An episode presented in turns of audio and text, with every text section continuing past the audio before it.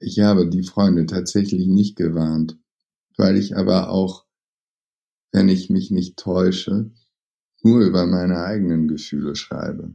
Ähm, es gibt natürlich die eine Geschichte, da wird der Name des Freundes allerdings auch nicht erwähnt. Da geht es um eine gescheiterte Freundschaft. Ob und wie der das aufnehmen wird, das weiß ich nicht. Ich würde mich natürlich freuen, wenn er begreift, dass ich da noch einmal um Verzeihung bitte in diesem Text, aber man wird sehen. Hinter der Geschichte. Der wöchentliche Podcast für Freunde der Zeit. Wann haben Sie, liebe Hörerinnen und liebe Hörer, das letzte Mal Ihre Freunde gesehen? Mein Name ist Oskar Piekser, ich bin Redakteur im Hamburg-Ressort der Zeit und ich erinnere mich noch ganz gut daran, wie ich neulich das erste Mal und das erste Mal nach Wochen, muss man sagen, wieder mit zwei Freunden in einem Park in Altona saß. Wir hatten ungefähr anderthalb Meter Abstand und wir hatten eine Flasche Wein dabei und es fühlte sich an wie ein Fest.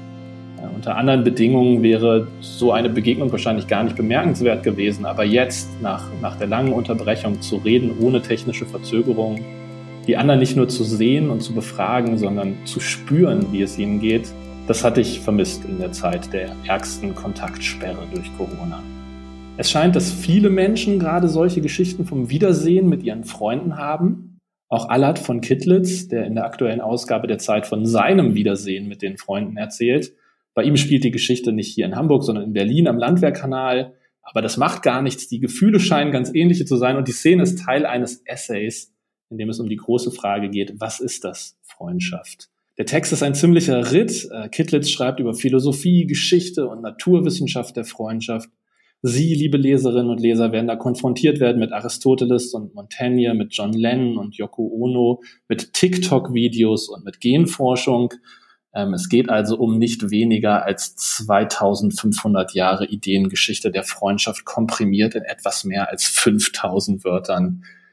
Klingt anstrengend, ist es aber gar nicht, sondern ein großer Spaß. Und äh, ich freue mich, dass wir miteinander verbunden sind, um diese Recherche und diese Erkenntnisse noch etwas aufzudröseln. Herzlich willkommen, Allard von Kittlitz. Hallo Oskar. Allard, als ich letzte Woche in der Zeitkonferenz gehört habe, dass du einen Text über Freundschaft in Zeiten von Corona schreibst, äh, da dachte ich ehrlich gesagt auch das noch.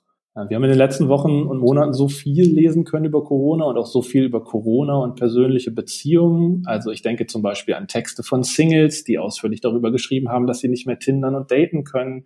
Dann gab es Texte, sehr viele Texte von Eltern, die darüber schrieben, wie es ihnen damit geht, den ganzen Tag mit den Kindern zu Hause zu sein und auch noch arbeiten zu müssen.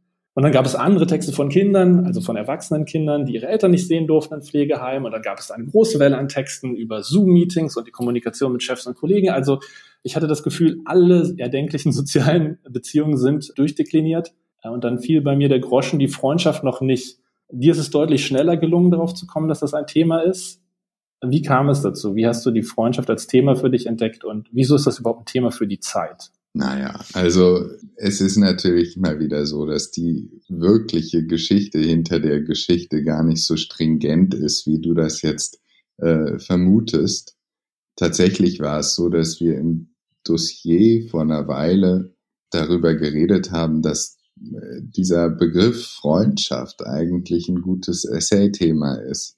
Ähm, so geht das manchmal los. Das ist natürlich ein Begriff, der ist so riesengroß. Ähm, man kann ja genauso gut dann auch ein äh, Essay schreiben über das Thema, ich schreibe mein Essay über das Thema Liebe oder ein Essay über das Thema Familie oder ein Essay über das Thema Tod.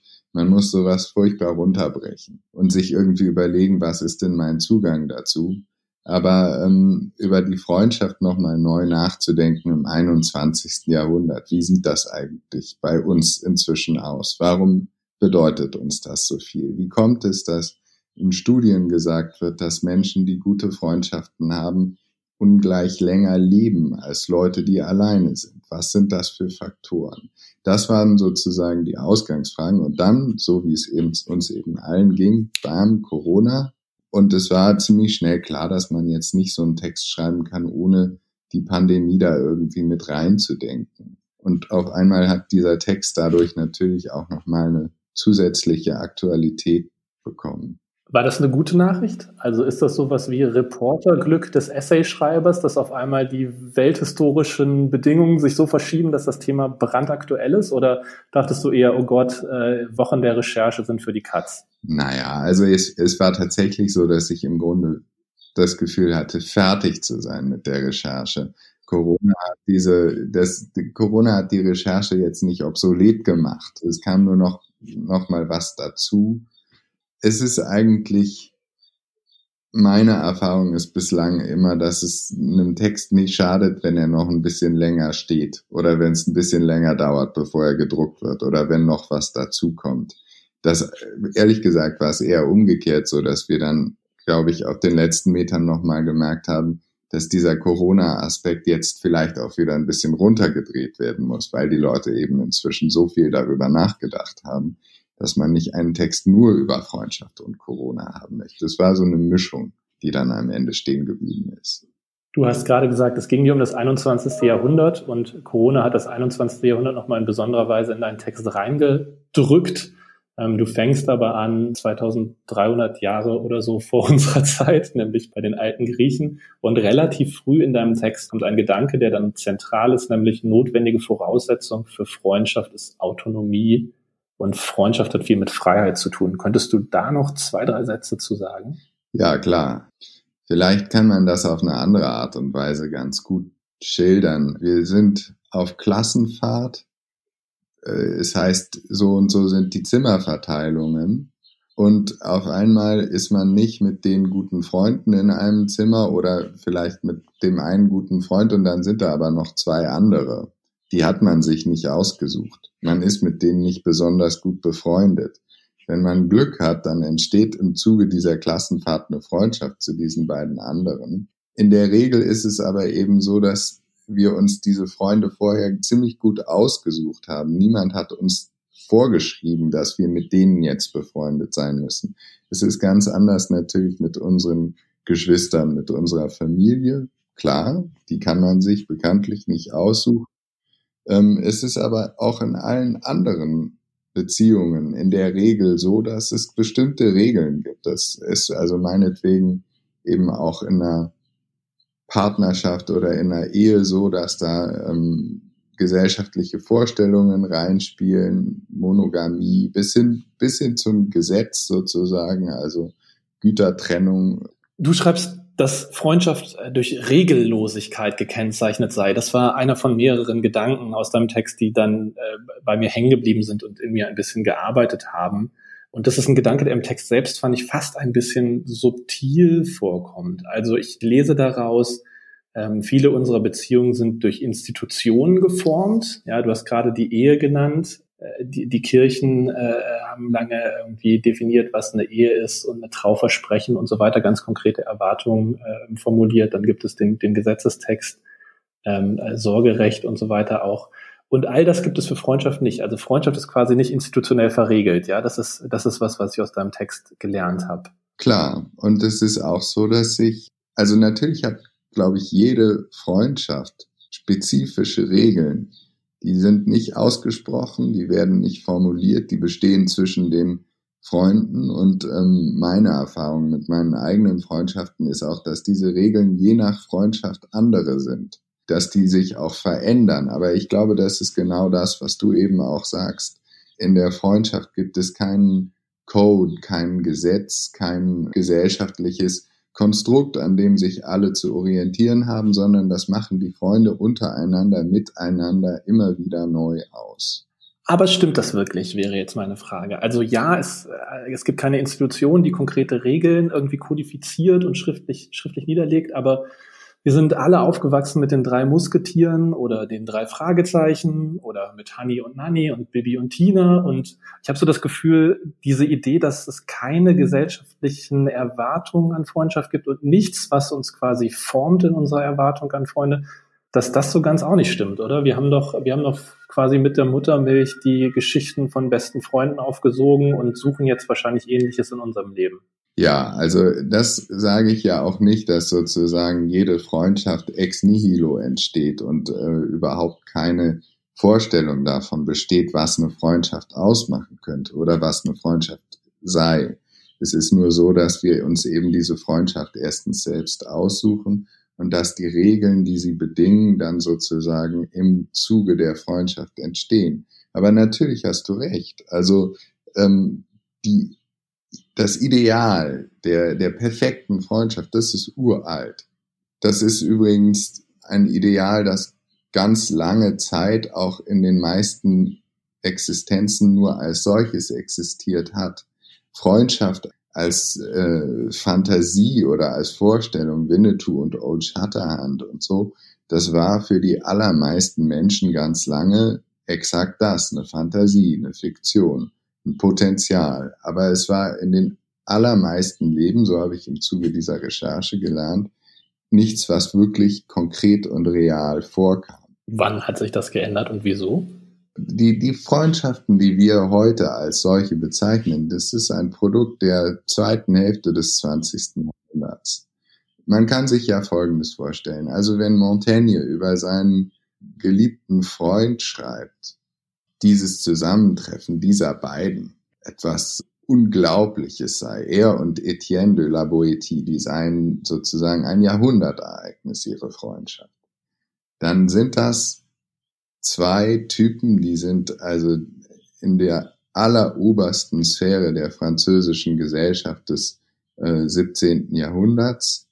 Und das war nicht natürlich die Regel für Leibeigene oder für kleine Bürger in den Städten, sondern das war die große Ausnahme, dass man überhaupt die Zeit gehabt hat, um sich miteinander ausführlich zu unterhalten, um, um sich kennenzulernen und eben auch um eine zwecklose Beziehung zu führen, die nicht die Funktion hatte, wir helfen einander, sondern wir lernen einander kennen und durch dieses Kennenlernen voneinander auch nochmal uns selbst ein bisschen besser.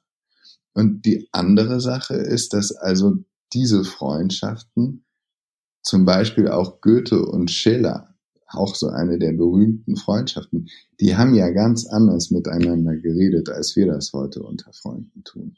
Es ist nicht so gewesen, dass Goethe und Schiller äh, sich lang, lang und ausführlich miteinander über ihre Ehen unterhalten hätten oder darüber, wie sie sich heute so fühlen oder über Fußball gesprochen hätten, sondern das waren Beziehungen, diese sozusagen berühmten Freundschaften, in denen es auch ganz lange und ganz oft immer eher um Drittes ging, also um die Zukunft des deutschen Theaters oder ähm, um eine ästhetische Theorie, die Schiller eben ausgearbeitet hat und mit, über die er dann mit Goethe gesprochen hat. So. Und dass wir miteinander über unsere Beziehungen, über unsere Gefühle, über unsere Gedanken, über unser Verhältnis zur Welt stundenlang reden. Und zwar nicht bloß die oberen zehn Prozent oder das oberste eine Prozent, sondern dass im Grunde jeder Mensch in der Gesellschaft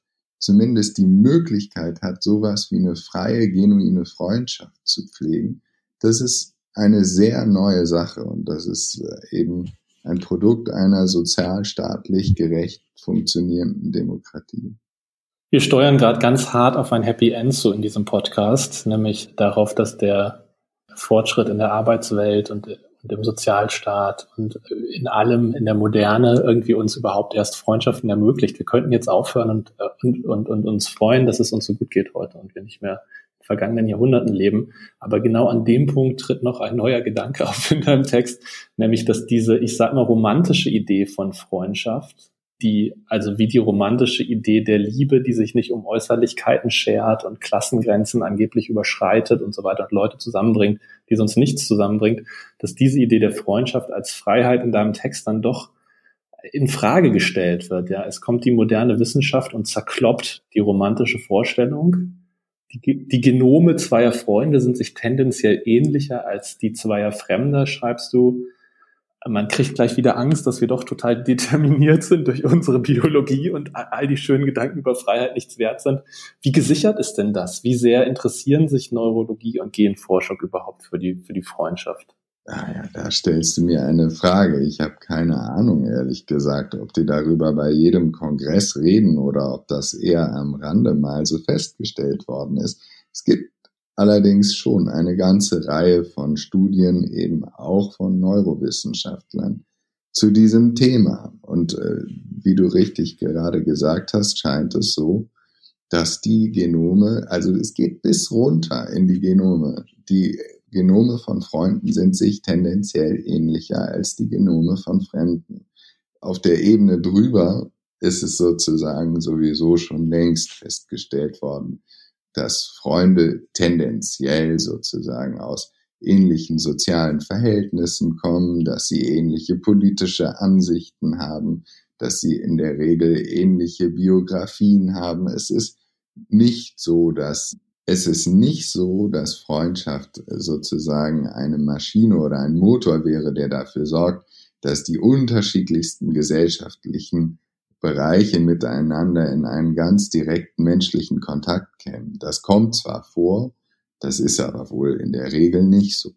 So, und wenn du jetzt aber sagst, Oskar, wir sind ja dann offenbar doch ganz stark determiniert eben durch irgendwelche Mechanismen, die dafür sorgen, dass wir mit ähnlichen Genomen in Kontakt kommen in unseren Freundschaften.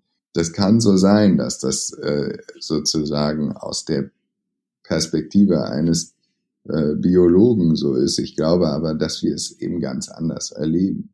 Also jede neue Freundschaft, die wir eingehen, gehen wir ein in dem Gefühl, wir begegnen einem fremden Menschen, wir lernen jemanden kennen. Und es ist ja übrigens auch so, dass natürlich irgendwie, wenn, wenn dieser Mensch auf einmal Dinge von sich gibt, die uns zutiefst irritieren, wenn der auf einmal etwas sagt, das uns total widerstrebt innerlich, das auch ein Problem darstellt für eine werdende Freundschaft oder diese Freundschaft vielleicht dann eben auch unmöglich macht. Und ähm, wie, wie groß der Spielraum ist, das ist vielleicht sozusagen dann auch wieder, und da sind wir wieder am Anfang, eine Frage, die jeder für sich selbst entscheidet, die jede Freundschaft ähm, sozusagen für sich selbst entscheidet und es gibt da keine Regeln. Der Text ist ein sehr persönlicher, neben all dem Input aus der Philosophie, Ideengeschichte, Neurowissenschaft, den du verarbeitest, erzählst du immer wieder auch von deinen eigenen Freundschaften, von bestehenden Freundschaften und von gescheiterten Freundschaften. Ähm, es kommen viele Freunde darin vor, die sich auf jeden Fall wiedererkennen werden. Ich frage mich tatsächlich, sozusagen von Journalist zu Journalist über Menschen schreiben ist immer heikel, über Freunde schreiben ist noch mal heikler. Hast du die Leute gewarnt? Erkennen die den Text oder erwartest du da jetzt ein, ein kommunikationsintensives äh, Wochenende, in dem du die Scherben zusammenkehrst wieder? Also ich habe die Freunde tatsächlich nicht gewarnt, weil ich aber auch, wenn ich mich nicht täusche, nur über meine eigenen Gefühle schreibe und nicht über die Gefühle meiner Freunde, auch nicht über ihre Gedanken. Also ich habe nicht den Eindruck, dass meine Freunde da sozusagen interviewt werden oder dass ihre Gefühle zu dieser Freundschaft da eine große Rolle spielen. Ähm, es gibt natürlich die eine Geschichte, da wird der Name des Freundes allerdings auch nicht erwähnt. Da geht es um eine gescheiterte Freundschaft. Und ähm, ob und wie der das aufnehmen wird, das weiß ich nicht. Und ich würde mich natürlich freuen, wenn er begreift, dass ich da noch einmal um Verzeihung bitte in diesem Text. Aber man wird sehen. Vielen Dank für die Zeit, die du dir genommen hast, mit uns nochmal über deine Recherche zu sprechen. Vielen Dank für diesen Text, den ich wirklich als, als anregend und äh, wie jetzt zuletzt, glaube ich, auch angeklungen ist, sehr, sehr intim und, ähm, und mutig empfunden habe. Der Text ist nachzulesen in der aktuellen Ausgabe der Zeit. Es gibt sie jetzt im Bütchen- und Bahnhofskiosk, im Briefkasten, wenn man zu den Glücklichen gehört, die ein Zeitabo sich halten oder kontaktlos online. Ähm, nächste Woche, wenn ich gerade äh, im Werbeblock bin, erscheint die Zeit dann auch mit meinem Ressort, mit dem Hamburg-Teil. Wie immer in der letzten Woche des Monats gibt es den gedruckt für alle, die in Hamburg und im Umland leben oder als E-Paper für Leserinnen und Leser in der ganzen Welt. Äh, das war der Podcast hinter der Geschichte, der Podcast der Freunde der Zeit, heute mit einem Thema, das close to home ist. Es ging um Freundschaft und ich freue mich, dass wir den Autor des großen Essays zum Thema dafür gewinnen konnten. Allard von Kittlitz. Vielen Dank und bis zum nächsten Mal.